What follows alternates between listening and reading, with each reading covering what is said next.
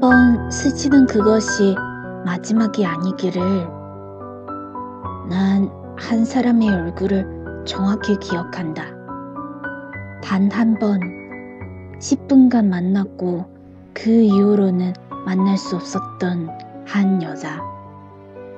그 여자가 입고 있던 옷과 그 여자가 들고 있던 가방, 그리고 손목이 찬 시계까지 내 모든 기억은 완벽하다. 방콕 공항이었다.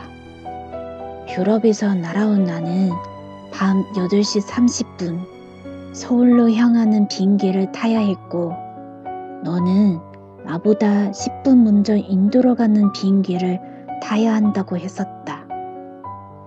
출국 수속을 마친 공항 내에 커피숍이었다.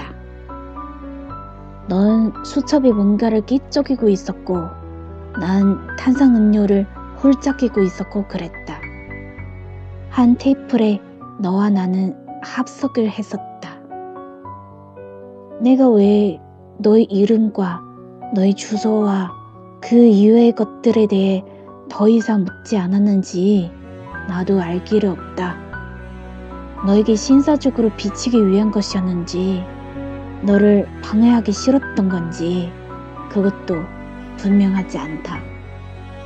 하지만 모든 것들은 분명하고 선명하다는 것.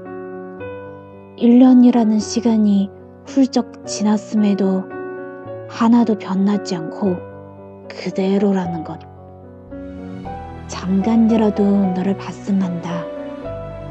방콕 공항에 있었든 동네 버스 정류장에 있었든 어쨌든 내가 세상과 이별하기 전까지만이라도 그때 난 너를 다시는 놓지 않을 것 같다.